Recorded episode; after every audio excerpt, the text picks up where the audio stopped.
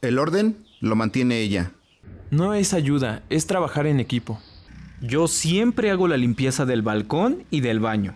Esas son mis tareas primordiales. Todo lo demás lo hace mi mujer. Yo me plancho mi camisa. No me da vergüenza decirlo. Mi papá nunca hizo ninguna tarea del hogar. Empezando por los hombres, tenemos que sensibilizarnos. Tenemos que empezar por eso, cambiar este chip que traemos, porque no me quita nada lavar o planchar o guisar o hacer el quehacer del hogar. Si nos reeducamos, nos retroalimentamos tanto la mujer como el hombre. Una de las situaciones fundamentales en las que se enfoca la causa de la equidad de género es la corresponsabilidad en las tareas del hogar. La razón es simple. Si se reparten los quehaceres del hogar en la actividad laboral, también se dará una igualdad en jerarquías e ingresos, ya que mujeres y varones tenemos la misma capacidad para hacer las tareas, tanto en el ámbito doméstico como en el profesional. Una de las ideas más arraigadas en la cultura machista es que el varón trae el dinero y la mujer se dedica al hogar. Esta situación trae presiones y frustraciones para ambos sexos. En cambio, si las responsabilidades estuvieran repartidas equitativamente, serían más llevaderas y funcionales. Soy Miguel Revelo y les doy la bienvenida a nuestro podcast Entendiendo las nuevas masculinidades, con el tema La contribución del hombre en las responsabilidades del hogar.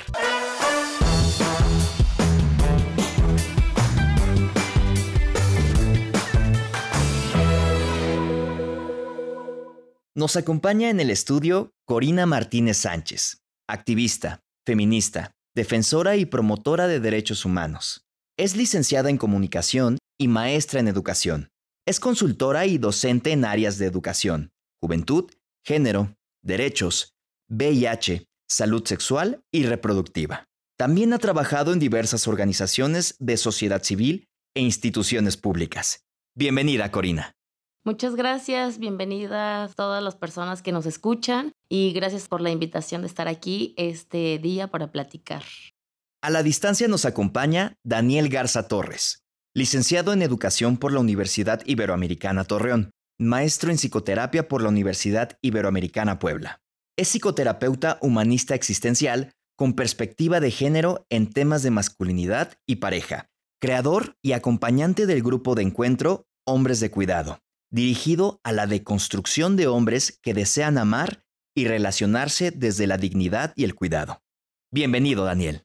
Muchas gracias, muchas gracias de verdad por la invitación. Hola a todas, a todos quienes estén escuchando. También qué gusto conocerte, Corina, qué gusto. Gracias. Muchas gracias a los dos por estar aquí. Comencemos con el tema. Históricamente, ¿cómo se estableció la idea de que las tareas domésticas son responsabilidad de las mujeres? Uy, pues ahí tendríamos que remontarnos a la historia y hay particularmente ciertas cosas que quiero compartir. Una tiene que ver con la construcción social y la cultura de la división sexual. ¿Qué significa esto? Que nuestra sociedad está dividida y está conformada por una caracterización de las personas que se vincula a nuestro sexo género, muchas veces solo biológico, es decir, como nos vieron en el ultrasonido, entonces a partir de eso nos clasifican, ah, ok, tú eres hombre, tú eres mujer, e históricamente hay estos roles de género tradicionales que establecen o que dictan qué es lo que tiene que ser un hombre, qué es lo que tiene que hacer una mujer, y eso implica en los espacios en los que se tiene que mover, cuáles son las características de sus roles activos en la casa, en el trabajo, en la sociedad, y eso de alguna manera impacta contundentemente en las personas sobre cuáles son sus expectativas de vida, sus aspiraciones, sus autopercepciones, ¿no? Como cómo nos concebimos de manera particular el proyecto de vida y también socialmente se va estipulando cuáles son las oportunidades de desarrollo educativas, laborales de las personas. Y entonces esta segmentación lo que hace es cataloga quién está en el espacio público, quién está en el espacio privado. En ese sentido, es que las mujeres se nos ha asumido que somos personas que correspondemos más al ámbito privado. Y esto de manera directa impacta a que nos corresponde estar en la casa.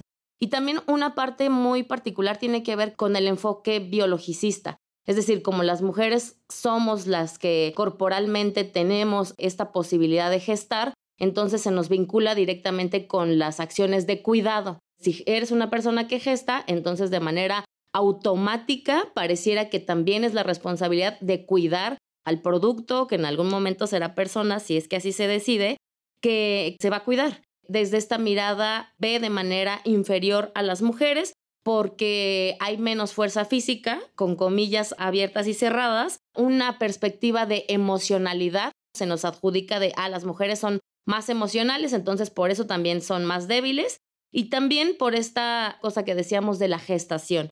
Y por el contrario, pues se ve a los hombres como más corpulentos, más fuertes, y entonces eso desde el enfoque biologicista los coloca como superiores. Y el segundo tiene que ver con la parte historicista y que eso me parece importante porque se va a vincular con el resto de las cosas que vamos a estar platicando acá y que tiene que ver con esta parte de la propiedad privada y de la división del trabajo. Es decir, las personas que salen al ámbito público, que trabajan y regresan con un ingreso económico, tienen una posición social mucho más elevada. En este sistema capitalista, pues quien gana dinero, quien gana más dinero, pareciera que tiene más poder y que puede pues tener eh, más personas a su cargo y otro tipo de cosas que se vinculan directamente con el dinero.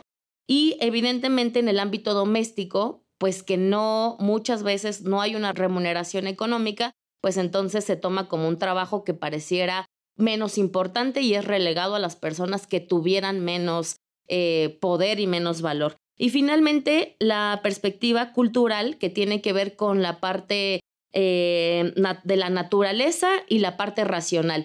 Y el hombre, el hombre como persona, se ha vinculado a yo controlar y tener el control de la naturaleza. Y las mujeres como somos, o se dice que somos más emocionales, la parte que decíamos de la gestación, pues entonces estamos más clasificadas o más orientadas a la parte natural. Entonces, desde esta gran concepción es que se ha estructurado esta sociedad y por eso es que de manera automática, socialmente, se ha determinado que las mujeres pareciera que tenemos más responsabilidad de esos quehaceres domésticos. No podría agregar mucho más de lo que ya nos adelantó Corina con su intervención. Es importantísimo reconocer que las relaciones y como el dividirnos en cajas, ¿no? La caja de la masculinidad, la caja de la feminidad, eh, y ciertas labores y ciertas habilidades para cada una de esas cajas no es inofensivo. Uno dice, bueno, ¿qué problema hay? Pues a ti te toca hacer una cosa, a mí otra, ¿no? O sea, ¿qué problema habría con eso? Somos un equipo, cada quien colabora de una forma distinta, cada quien tiene ciertos talentos, hay que aprovecharlos. ¿Qué problema puede haber con esto? Muchísimos, claro. O sea, uno, ya lo decía Corina, quienes dominamos el espacio público, los hombres, gozaremos de muchísimo más privilegios, de más voz y además recuerden, o sea, estar en el espacio público es también legislarlo. Es decir, cuáles son los derechos que se van a respetar, cuáles son las cosas que se van a penar, cuáles son las cosas que se van a permitir y las que no. Y eso evidentemente nos pone a los hombres en una situación de privilegio. Sí, evidentemente, un equipo parental, un equipo que está en una casa, no sea hombre, hombre, mujer, hombre, no, mujer, mujer, tiene la responsabilidad de sostener todo lo que ahí sucede. La limpieza es importante para la subsistencia humana, claro que sí, nos libera de enfermedades, nos permite vivir una vida más tranquila, más saludable. Por otro lado, la alimentación es necesaria, yo creo que sí, ¿no? evidentemente nos alimentamos tres, cuatro, cinco veces al día y es necesario para sostenernos y esa comida no se prepara sola, no se piensa sola. Es necesario tener un espacio digno en donde protegernos de la lluvia, de las inclemencias del tiempo, en donde también podamos descansar en paz y en silencio? Evidentemente sí. Que este espacio se sostenga solo es una falacia y que este espacio se sostenga solamente por una parte de ese equipo es peligrosísimo. ¿Por qué? Porque este espacio tiene vida, se ensucia rápido. La comida se hace una, dos, tres, mil, millones de veces, porque todos los días comemos que se le encargue a una persona la carga mental de todo ese universo, aumenta las probabilidades, sí, de, depresión. Y como ves, o sea, quienes están metidos en la casa, si es solo una persona, le llevará todo el día a sostener esa cotidianidad, lo cual limitará la socialización, lo cual limitará el enriquecimiento de otras ideas, de otros vínculos personales, lo cual limitará tal vez en esto de los vínculos personales remitirse únicamente a los hijos no es inofensiva la distribución de género. No lo es en lo absoluto en estos cánones tradicionales y sí se tiene que señalar, porque para algunas personas que estuvimos recluidas durante esta pandemia y que por fin visibilizamos todo lo que sostiene una casa y su cotidianidad, descubrimos que es altamente demandante y muy poco satisfactorio, porque pocas personas nos dan la palmada, porque si tienes hijas, hijos, hijes, en un momento te dirán, gracias, qué lindo, y en el momento siguiente es, te odio, no puedo vivir contigo. Y porque en un momento está de buenas y en el otro se tropezó y se pegó con algo. Depositar la carga mental de los cuidados del hogar en una sola persona es enteramente demandante. Entonces, esto se tiene que visibilizar. Antes de continuar con el programa, vayamos a escuchar lo siguiente. En una constante histórica bajo el sistema patriarcal y capitalista, las mujeres trabajadoras de bajos recursos ejercen dobles jornadas. Sus días largos de trabajo mal remunerados no exentan la ejecución de tareas domésticas. Hay ramas en las que existe una alta participación femenina, como en el sector de servicios, que por no ser esencial tuvo un alto índice de despidos durante el confinamiento, lo que mandó a muchas mujeres trabajadoras a sus casas de manera indefinida, sin posibilidad de regresar a su empleo terminada la cuarentena. A partir de lo que escuchamos, ¿cómo se relacionan estas tareas con los derechos humanos? Que tiene que ver cuando una persona lleva a cabo los quehaceres domésticos, implica que entonces mucho de su tiempo lo invierte ahí y no tiene otro trabajo o tiene un trabajo que no necesariamente le da un salario, por ejemplo. Estar en los quehaceres domésticos no tiene prestaciones, no tienes vacaciones, no tienes bonos, no tienes prima vacacional, no tienes seguridad social. Y también estar ahí implica que las posibilidades de desarrollo profesional se limitan, ¿no? Porque hay un dato que yo traigo por acá que cuando lo vi, la verdad es que me llamaba mucho la atención, que tiene que ver sobre cuánto tiempo están dando en términos de horas las mujeres y los hombres. A la semana, los hombres dan más o menos 20 horas de trabajo doméstico de apoyar, que ahorita hablaremos también de eso, en casa y las mujeres 50 horas. Si dividimos 50 horas en una semana, es decir, en 7 días, lo que nos da es 7.14 horas diarias. Entonces tenemos una doble jornada, es decir, yo me voy a mi trabajo, eh, tengo una jornada laboral de 8 horas y tengo que regresar a mi casa a hacer otras 8 horas de trabajo doméstico desde limpieza, cuidados a otras personas, y las labores de la casa. Entonces, eso me implica y me impacta en la salud emocional, en que a lo mejor yo no tenga posibilidades de seguir desarrollándome profesionalmente para hacer algunos otros estudios porque el tiempo se va limitando y entonces las posibilidades de crecimiento y de desarrollo personal se ven impactadas. Entonces, eso también impacta de manera directa al ejercicio de derechos a qué hora me voy a esparcir, ¿no? A qué hora voy a divertirme, a qué hora hago todo este tipo de cosas que de alguna manera tienen que proveerme bienestar para que yo pueda ser una persona pues eh, libre y ejercer todos mis derechos. Secundando aquí a, lo que menciona este, Corina, hay una cantidad de horas fáctica que se dedique, se dobletea o se triplica la jornada laboral. Cuando me ha tocado trabajar así en grupos de hombres, dicen, para mi papá la casa era una casa de verano, era una casa de descanso.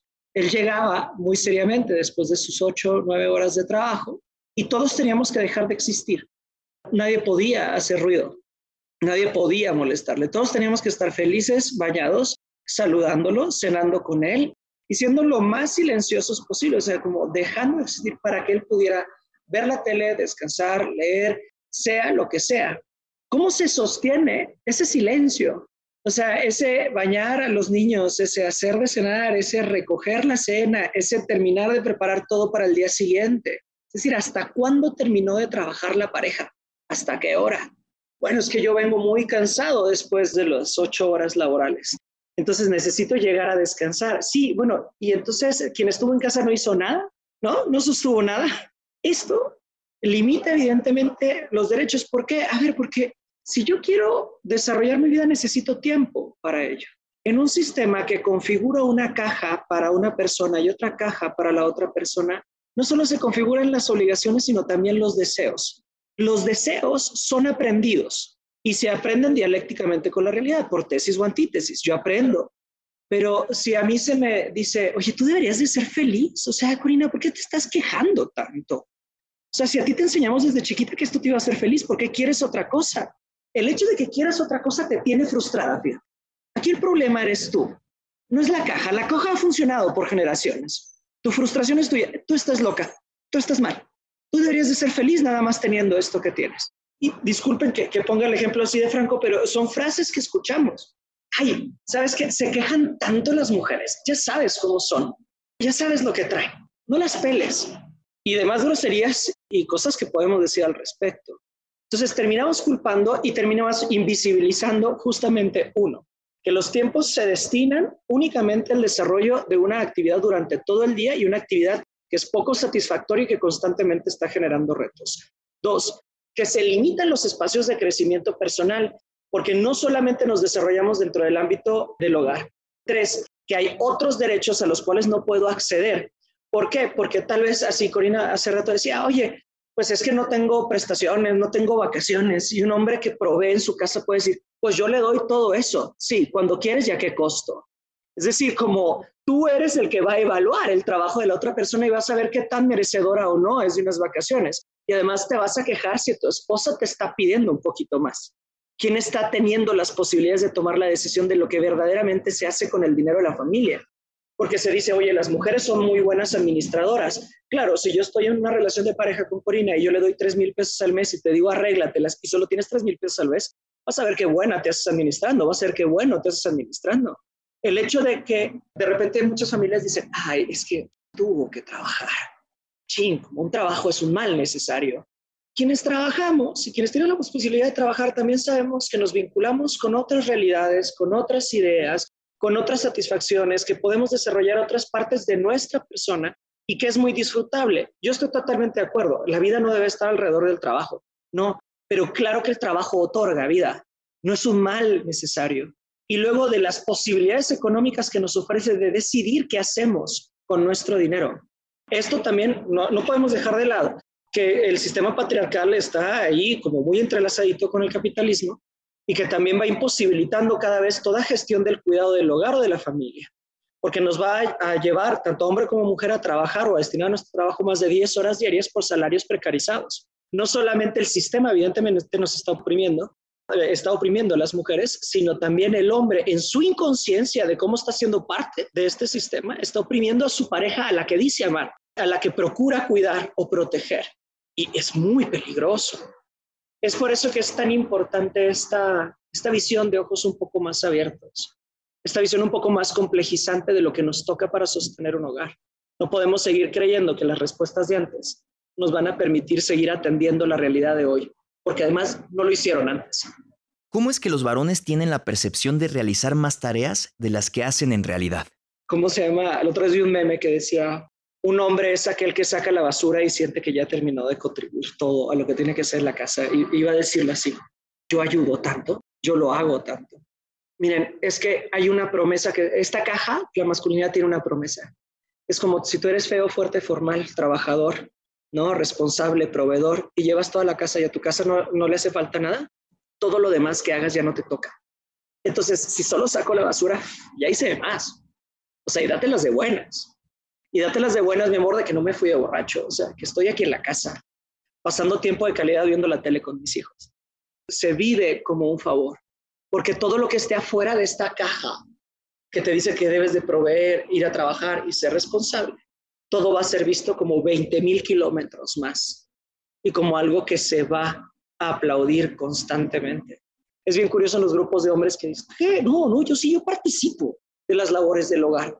Yo plancho, yo barro y yo lavo los trastes. Oye, es que cuando me pueden enumerar las cosas que hacen dentro de casa, hay un rollo.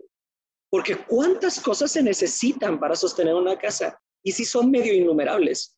Pero como se cree que está fuera de nuestro terreno, ya es todo como cuando el deportista dice di el 130%, ¿no? O sea, hice más allá de lo que la caja me requería. Porque la caja nos promete que si tú cumples con la caja, no solo es suficiente, sino te van a adorar, te van a amar. ¿Saben cuánto nos perdemos por creer que solamente estamos destinados a reproducir una caja? hombres nos perdemos de muchísimas cosas. Y al perdernos de muchísimas cosas, cometemos demasiadas violencias también. ¿Qué discurso o enfoque puede usarse para educar a la población en el aspecto de las tareas domésticas? Yo creo que por un lado el enfoque de igualdad, que tiene que ver con que no se asignen actividades únicas a las personas, sino que todas las personas que viven en una casa se sepan iguales y que tienen que contribuir de la misma manera. Es importante criar desde un enfoque de autonomía, porque últimamente, ¿no? Cuando vemos que se dice que los varones están ayudando, es como maximizarlos, ¿no? Y eso a mí me da un poco de risa porque, bueno, en realidad está siendo una persona funcional, porque se está haciendo cargo de su ropa, de recoger las cosas que dejó tirada, de su alimentación, más que pareciera que tiene un superpoder, es que está haciendo o enfocándose o caminando hacia su autonomía y funcionalidad. Entonces creo que por eso es importante que se incorpore ese enfoque y también la corresponsabilidad para que justo dejemos de pensar que están ayudando, porque es más bien como, esta es una corresponsabilidad y, y, en ese sentido, pues también hay que participar de la misma manera y de iniciativa, ¿no? Como que creo que también hay que eh, promover la iniciativa, la iniciativa de resolver, porque ante algunas, algunos escenarios adversos es como, no, ya no sabemos qué hacer, cómo resolverlos y ya no, o sea, si pasó algo, como creo que, que eso, eso también es importante para que las personas podamos convivir de mejor manera. Hay dos videitos que recomiendo ver así como al pie. Hay uno que se llama Los Ayudadores, que es una campaña argentina muy interesante, que dice, cuando las labores del hogar este, rebasan a las mujeres, aparece un grupo de hombres que no tienen ninguna iniciativa, los ayudadores.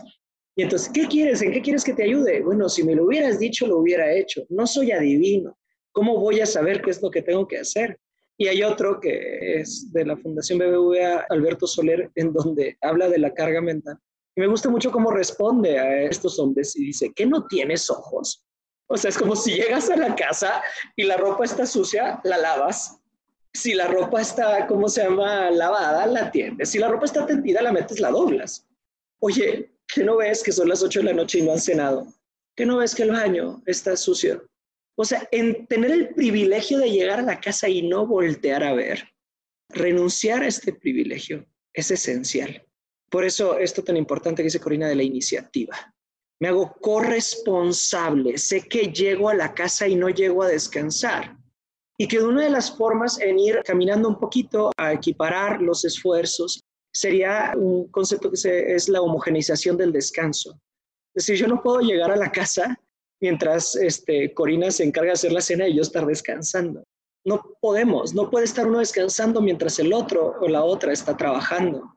Y puede ser que un día sí, llegamos, mi pareja yo, sumamente cansados, cansadas, y le digo, mira, hay platos, no te preocupes.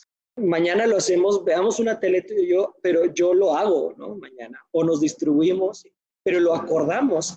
Respecto a esto de la autonomía, mencionabas también, a mí me encantó alguna vez en terapia una mujer que me dijo, es que después de 10 años de no vivir en la casa, llego y me doy cuenta que mi papá se levantó a calentarse una tortilla y lo que pensé es, míralo, si no está tan tonto. O sea, es como, yo pensé que no era capaz de hacerlo. Esto de la autonomía es importante. Si le doy a una mitad la responsabilidad de algo y a la otra, aumentamos las posibilidades de dependencia. Porque yo siento que si se me va mi pareja, se me va quien me va a proveer de todos estos servicios que me estaba proveyendo. Entonces voy a hacer todo para que no se vaya. Y ahí sí se aumenta la posibilidad de violencia, la probabilidad de violencia. Entonces también hay que tener cuidado con esto. El hecho de no formar en autonomía aumenta las probabilidades de que exista la violencia dentro de casa. Corina, Daniel, ¿algo más que deseen agregar al tema como conclusión? Hace ratito hablaba de cómo la sociedad en general tenemos esta contribución de que se siguen reiterando estos mensajes de dónde moverse los hombres, dónde se mueven las mujeres. Pues creo que es importante tomar un poco de conciencia que todas las personas somos parte de esa cadena y educamos, educamos a las personas que están cerca de nosotras, como nuestras familias, nuestros amigos con quien convivimos. Entonces creo que es importante que tomemos un poco de conciencia sobre ese eslabón que jugamos, ¿no? Porque muchas veces somos las personas encargadas de facilitar derechos, ejercer derechos o obstaculizar derechos. En ese sentido, creo que también es importante que veamos y que lo promovamos al interior. Yo últimamente en Facebook he visto algún mensaje que dice no enseñes a las personas a servirle a otras, ¿no? Entonces, creo que eso es importante en cómo al interior de las familias se puede hacer cambios y tener conversaciones incómodas, ¿no? Y particularmente los hombres, creo que en la medida en la que puedan identificar cuáles son los privilegios que tienen, eh, no sé, de salir a la calle y no sentirse eh, en riesgo si una mujer viene de frente, como ese tipo de cosas que me parece que son tan naturalizadas en la vida de los hombres, creo que podrían ser mucho más empáticos de las cosas que viven las otras personas, y no solamente las mujeres, sino las personas de no heterosexuales, las personas con algún tipo de discapacidad. Y creo que en medida de que podamos ser más sensibles y, y como empatizar con la otra persona, creo que podemos ir pues contribuyendo a que vivamos en un mejor lugar y más felices, vivir sin miedo. Recuperando un poquito mi última intervención, como de verdad el género no es inofensivo, la distribución tradicional de las labores domésticas y remuneradas no es inofensivo. En la medida en que nosotros podamos asumir nuestro papel, asumir la corresponsabilidad de atender lo que sucede también dentro de casa y cómo se sostiene en un compromiso constante y cotidiano, estaremos disminuyendo verdaderamente las probabilidades de ir generando violencia, porque las relaciones no pueden ser de dependencia, las relaciones no pueden ser complementarias. Cuando hablamos de relaciones personales, hablamos de un acompañamiento para sostener la existencia, para facilitar la existencia y para promover la existencia de la otra persona y la propia. De circunscribirnos a un rol, a determinadas respuestas preconcebidas que se esperan de los hombres, va a limitar esta profundidad en el encuentro y sobre todo va a entorpecer demasiado esta vocación de cuidado al que estamos llamados, ¿sí? Al que estamos llamados no solo como hombres, sino también mujeres, evidentemente, pero como hombres, con mucha fuerza a acompañar otras vidas, no solo a la nuestra, a que vayan planificándose. Y de verdad, las labores domésticas también dignifican, no son un mal necesario, son justamente una acción constante de la afirmación de la vida, una evidencia palpable del cuidado, del autocuidado, un lenguaje y una expresión de amor muy puntual que sostiene la vida y que es plataforma para construirla en unas profundidades más hondas. Tenemos una, un gran llamado ahí que atender, una gran deuda pendiente con la historia, porque, como se llama, así al mismo tiempo como cuestionamos todos los otros ejercicios de poder que existen en la sociedad dentro de nuestra casa, somos necesarios para todas, para todos y mucho más también para nosotros mismos. Hemos llegado al término de esta emisión. Gracias por estar con nosotros. Gracias. No, hombre, la verdad yo encantado ahí de, las invitaciones y de las posibilidades de compartir. A mí me encanta también escuchar a las otras personas invitadas. Aprendo demasiado. Y a ustedes, gracias por escucharnos una vez más en nuestro podcast Entendiendo las nuevas masculinidades. Hasta la próxima.